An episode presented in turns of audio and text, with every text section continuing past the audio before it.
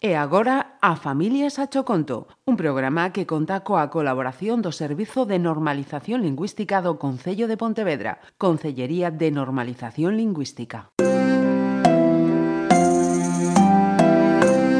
A Familias a Choconto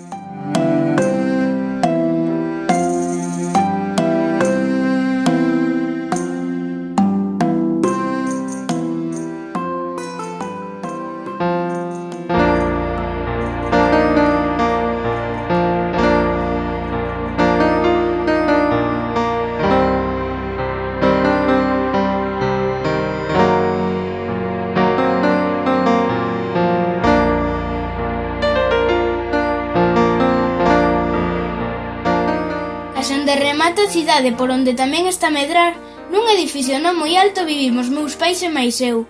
Unha mañá, pois coas primeiras raiolas do sol chegou o carteiro para facer como sempre o seu reparto.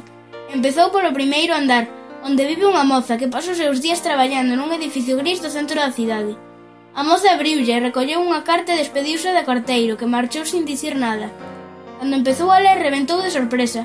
Recibía parabéns polo bo traballo que facía e as palabras chegaban en papel, non nun correo electrónico dos que lía sempre na oficina. O carteiro timbrou logo no segundo, onde vive só un anciá e onde case sempre recende a biscoito. A muller agradeceulle a carta cun sorriso. Non podía crelo, era de alguén don que nin sequera lembraba o nome.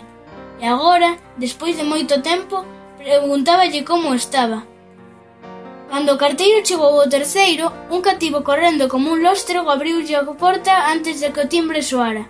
A súa nai achegouse para recibir un sobre grande e dourado. Case queda sin fala. Alguén a propuxera para recibir un premio polo seu labor voluntario con moita xente necesitada. Nun intre, chegou ao noso piso. Eu esperábao con ansiedade na escaleira.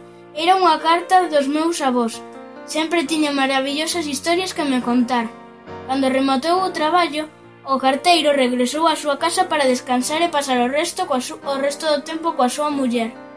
Xunto a ela, contra a noite, como a todos os días, sentado na mesa da cociña, o meu avó volve a escribir novas cartas.